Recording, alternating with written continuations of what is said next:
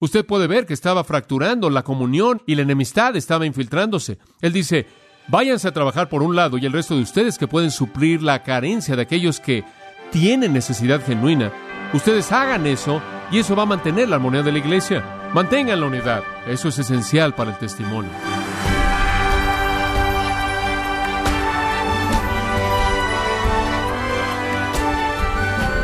Queremos dar la bienvenida a esta edición de su programa Gracias a vosotros con el pastor John MacArthur. Muchas personas ven su vida resumida en la triste rutina de trabajar para comer y comer para trabajar. Pero ¿es acaso esta una forma de cómo los cristianos deberían pensar acerca del trabajo y de la vida? El pastor John MacArthur, en la voz del pastor Luis Contreras, nos enseñará el día de hoy cómo Pablo exhortó a los tesalonicenses a tener una perspectiva correcta con respecto al trabajo. Estamos en la serie El Nuevo Testamento de principio a fin, en gracia a vosotros.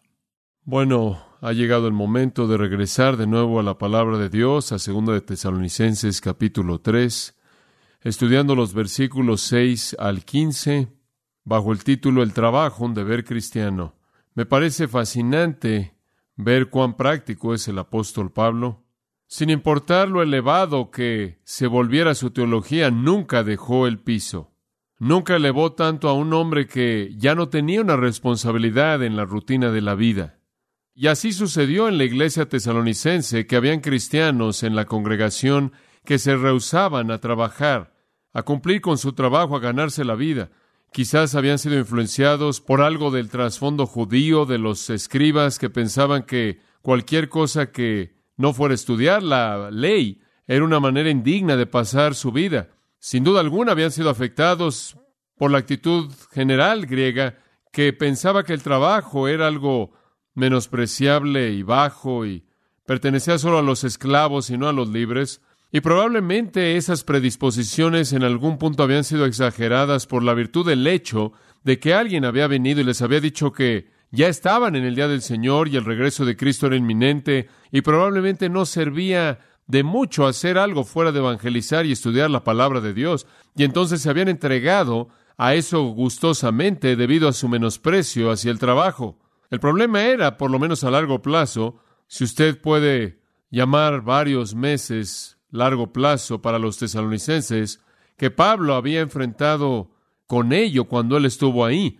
Varios meses después, cuando él les escribió la primera carta, él enfrentó eso y aquí está escribiendo una segunda carta y enfrentándolo una tercera vez. No querían trabajar, estaba por debajo de ellos. Pablo estaba tratando con una iglesia que estaba bien en su vida espiritual y estaban muy bien espiritualmente, pero tenían este problema que domina la iglesia en términos de su conducta, y era que habían personas ahí que no trabajaban y se convirtieron en una carga en el resto de la gente, y no era que no podían trabajar, no era que tenían una discapacidad física, no era que no había un trabajo disponible, sino que se rehusaban a trabajar, viéndolo como algo que estaba por debajo de ellos o no una prioridad para aquellos que estaban involucrados en asuntos del reino.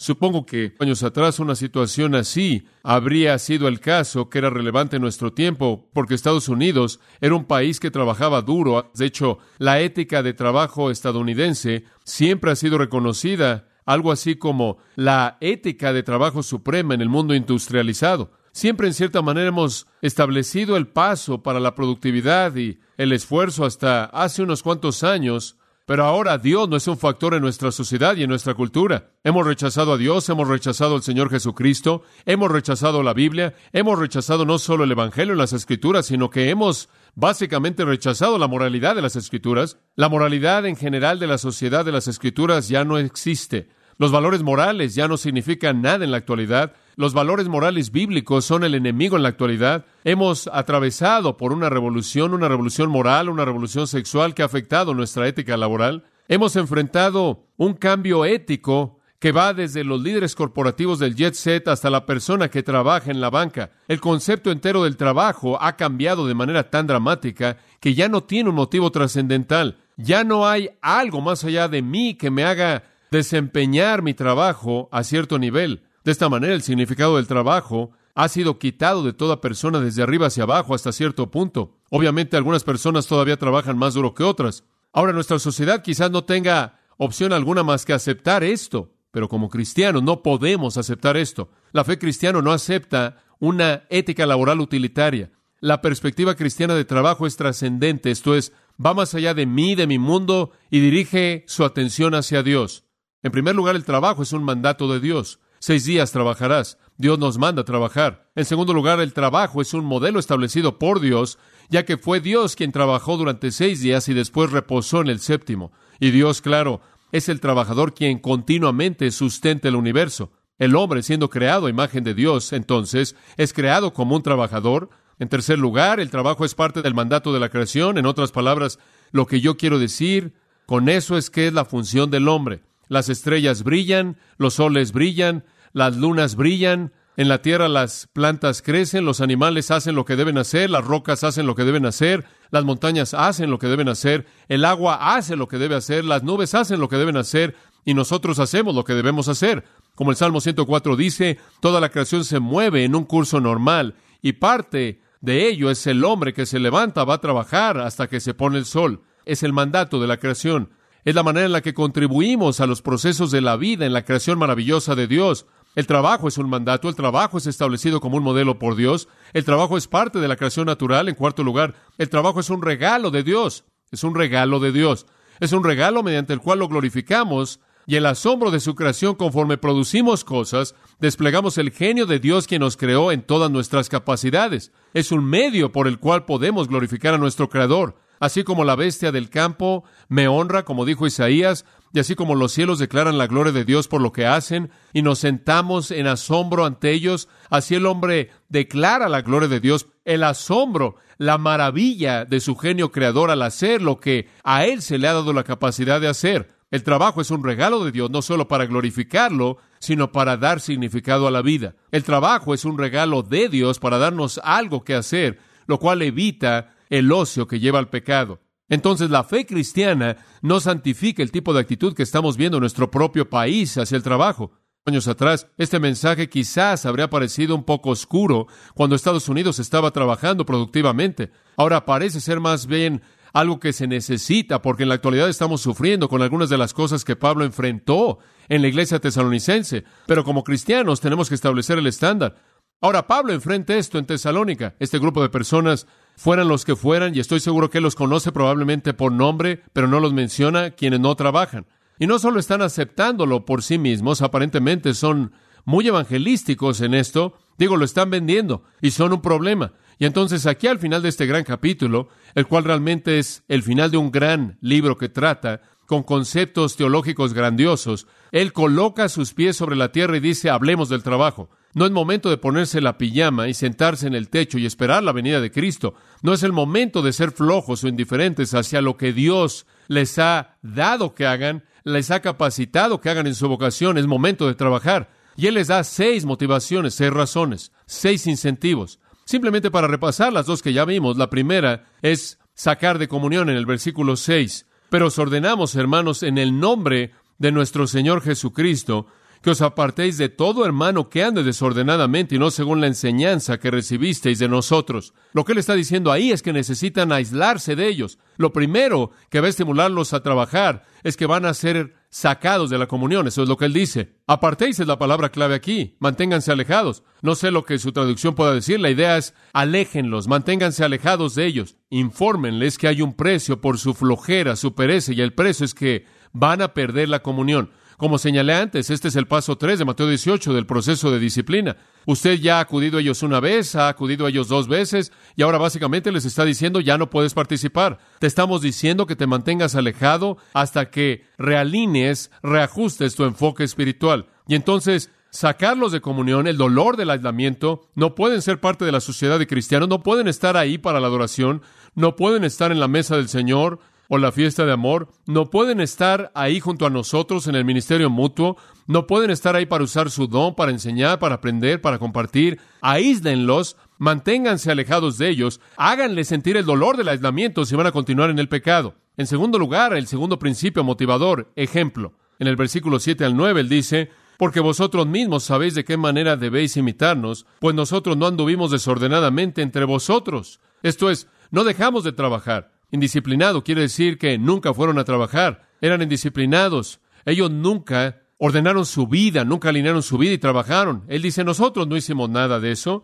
ni comimos de balde el pan de nadie, sino que trabajamos con afán y fatiga día y noche. Usted recuerda Hechos 18.3, dice que él trabajaba con tiendas, trabajando con piel. Él tenía que establecer su negocio, inclusive en las pocas semanas que él estuvo en Tesalónica. Y él tuvo que trabajar y vender para que pudiera ganarse la vida. Él literalmente tuvo que establecer un negocio. Y lo hicimos día y de noche para no ser gravosos a ninguno de vosotros, no porque no tuviésemos derecho, él tenía el derecho. Aquellos que predican el Evangelio deben vivir del Evangelio. ¿Qué quiere decir eso? Si usted predica el Evangelio, usted debería ganarse la vida del Evangelio. Primera de Timoteo 5, aquellos que trabajan en la palabra y en la doctrina son dignos de doble honor. Gálatas 6, el que es enseñado comparta con el que enseña. Él tenía derecho a esto, pero él dijo, no usamos del derecho para ofrecernos, para presentarnos como un modelo para ustedes, para que pudieran seguir nuestro ejemplo. Al final del versículo 9, él dice, miren, una vez vi la condición ahí, dijimos simplemente vamos a trabajar porque necesitamos poner el ejemplo aquí.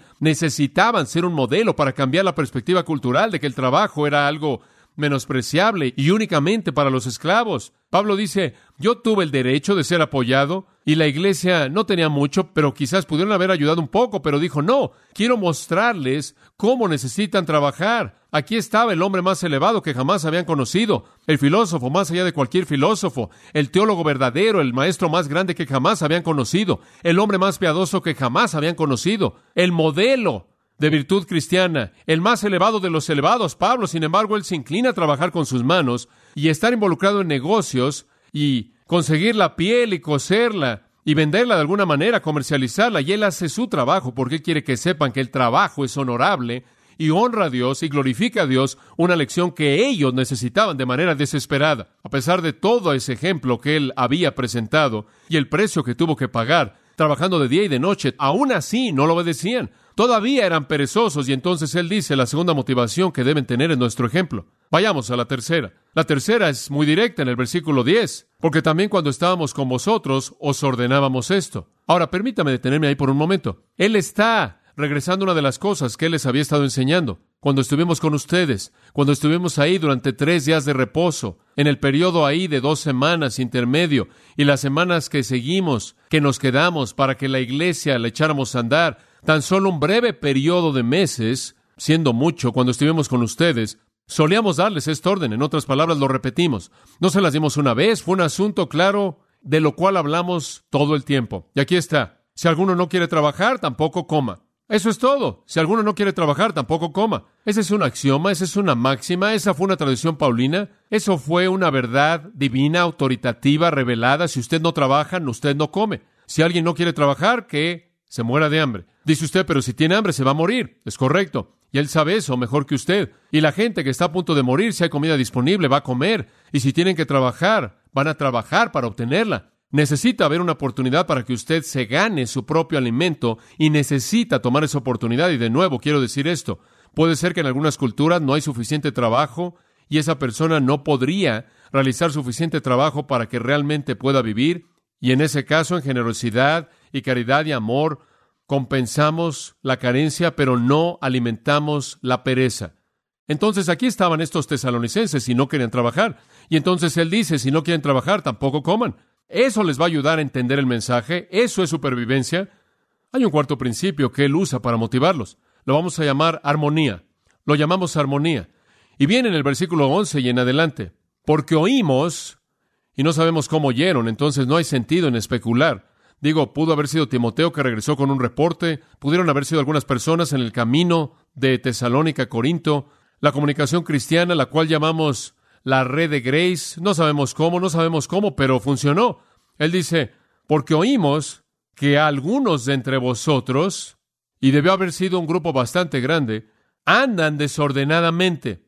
Ese es el término usado allá atrás en el versículo 6 y ahí en 1 Tesalonicenses 5:14 traducido desordenadamente. Ellos simplemente eran indisciplinados. No habían disciplinado su vida, no estaban trabajando. Oímos que están llevando una vida indisciplinada. Aquí está su definición. No trabajando en nada, sino entremetiéndose en lo ajeno. Literalmente en el griego dice, es un juego de palabras, de hecho dice, no ocupados, sino siendo cuerpos ocupados.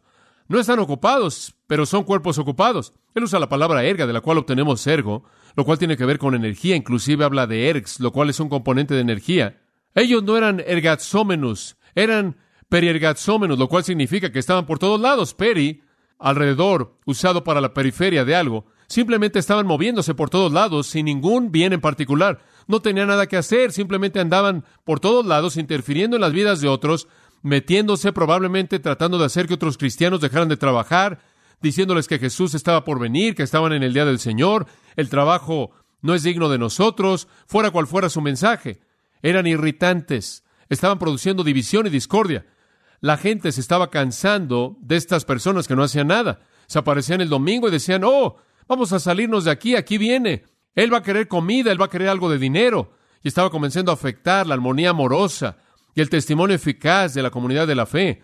Esto realmente es sorprendente para mí, porque usted pensaría que por un lado, si Jesús estaba por venir, si usted realmente creyera que Él estaba por venir, y si el final del mundo estuviera cerca, la gente estaría al borde de la condenación y el juicio, y debido a que creemos que la Biblia es la prioridad absoluta y lo más maravilloso, usted podría ocupar su tiempo. Usted pensaría que el apóstol diría, ciertamente quiero felicitarlos porque simplemente dijeron no al trabajo. Simplemente quiero felicitarlos por entregar su vida al ministerio.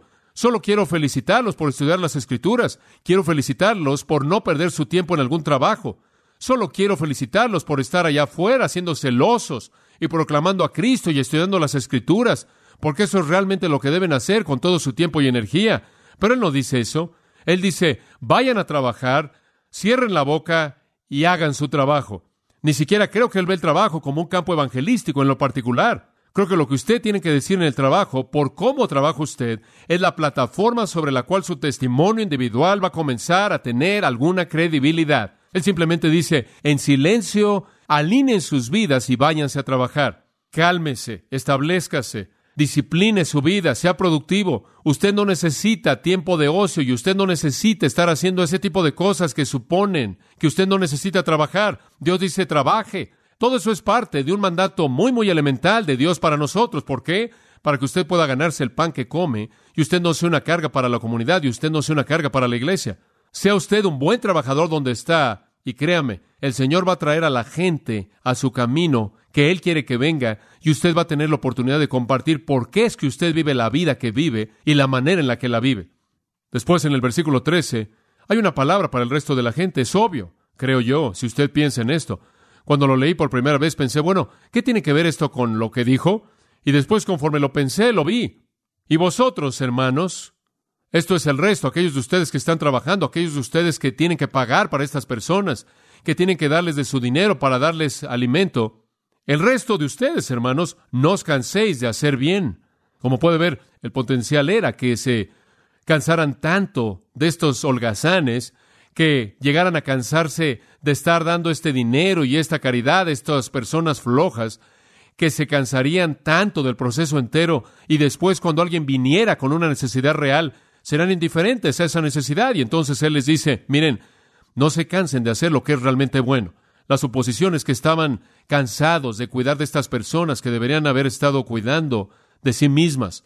Y Él dice, que su cansancio no se traduzca en cansancio en hacer lo que realmente deben hacer, en hacer lo que es bueno. Kalos es el término que se apega al verbo aquí. Significa lo que es percibido por otros como noble. Así lo dice Milligan en su léxico. Lo que se percibe como noble. Hagan lo que es noble. E inclusive en la carta a los Gálatas, capítulo 2, versículo 10, él dice, ellos solo nos pidieron recordar a los pobres aquello que estaba dispuesto a hacer. ¿Quién le pidió? La iglesia en Jerusalén, los líderes ahí, Juan, Pedro, Jacobo, Bernabé. Nos acordamos de los pobres. Pablo estuvo recolectando una ofrenda para los pobres, los que realmente eran pobres, los que genuinamente eran pobres, que querían trabajar y quizás trabajar un poco, pero no podían ganar lo suficiente. Usted todavía tiene que compensar lo que no pueden ganar si están dispuestos a trabajar. Van a haber personas que no pueden ganar lo suficiente. Pueden haber personas que tienen discapacidades físicas y como consecuencia tienen necesidades y aplaudo que nuestra sociedad satisface esas necesidades.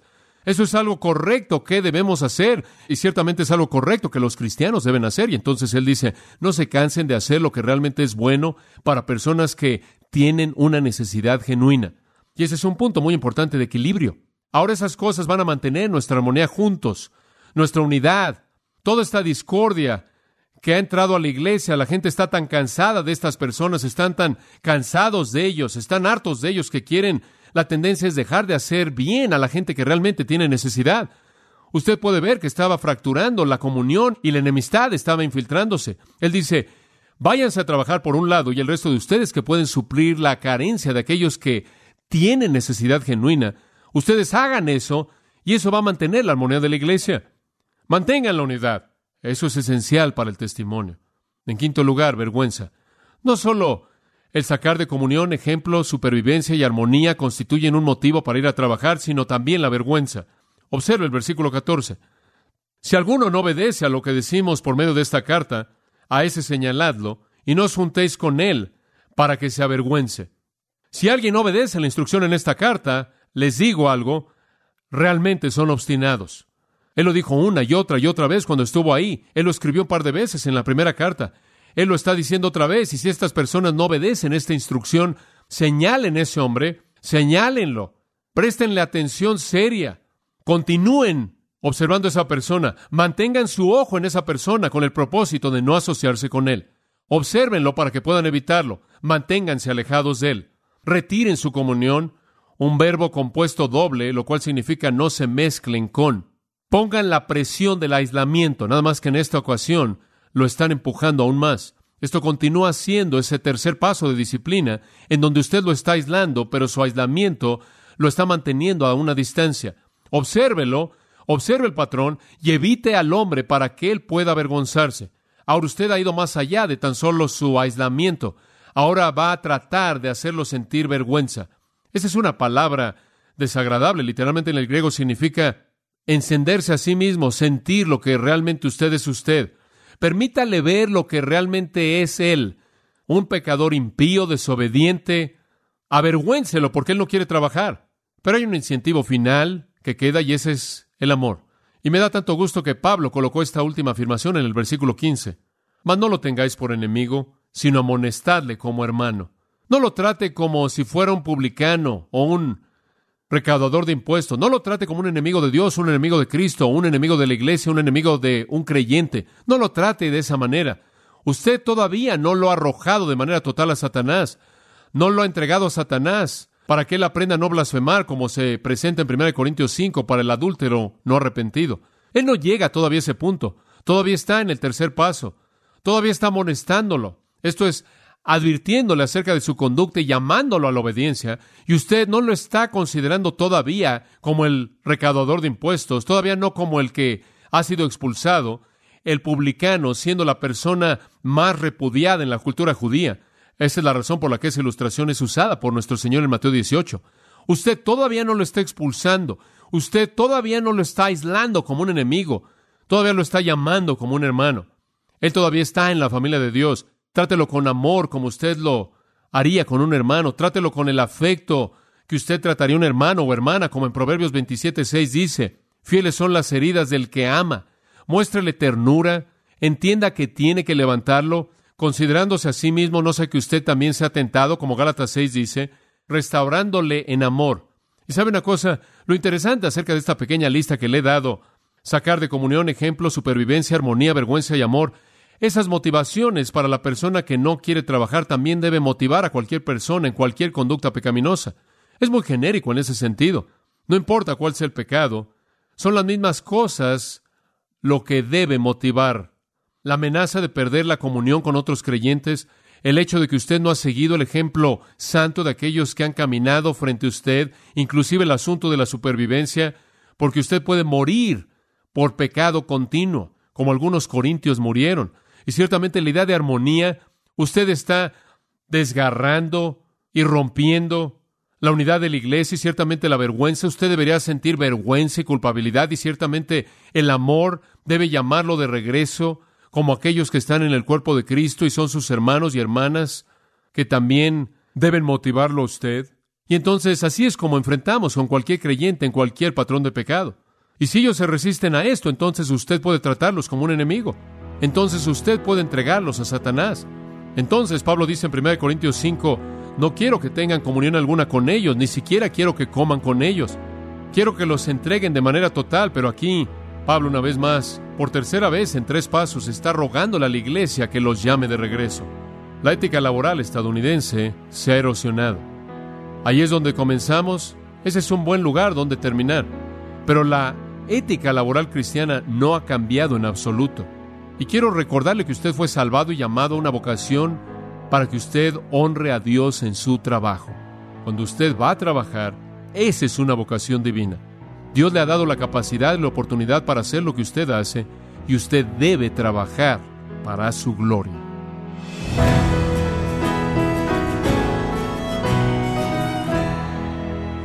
De esta forma, John MacArthur nos ha enseñado que todo creyente tiene el deber y la responsabilidad de trabajar y de hacer de su trabajo que glorifique a Dios.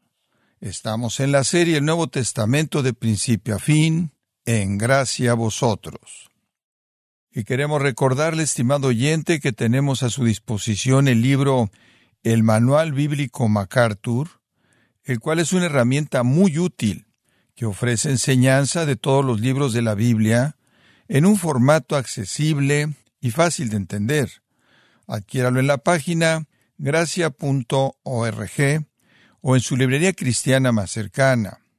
Y quiero recordarle también que puede descargar todos los sermones de esta serie El Nuevo Testamento de principio a fin, así como todos aquellos que ha escuchado en días, semanas o meses anteriores, animándole a leer artículos relevantes en nuestra sección de blogs, ambos en gracia.org.